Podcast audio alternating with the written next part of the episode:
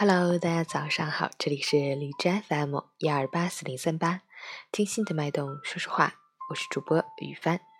今天是二零一七年十月二日，星期一，农历八月十三。今天是世界住房日，又称世界人居日。让我们去关注一下天气如何。哈尔滨多云转晴，十二到零度，西风二级，晴间多云天气，风力有所减弱，气温下降。最低温度接近零度，要及时添衣保暖，谨防感冒着凉。另外，国庆中秋假期人多车多，请您放平心态，戒急戒躁，拒绝路怒，减慢速度，千万要注意交通安全。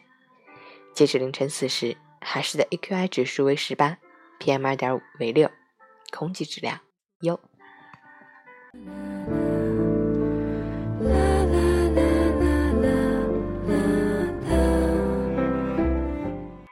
陈坚老师心语：这世上最富有的便是经历。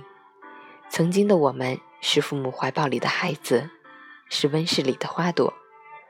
可是有一天，当人生风雨来临时，才发现，我们瘦弱的肩膀也能撑起一片天。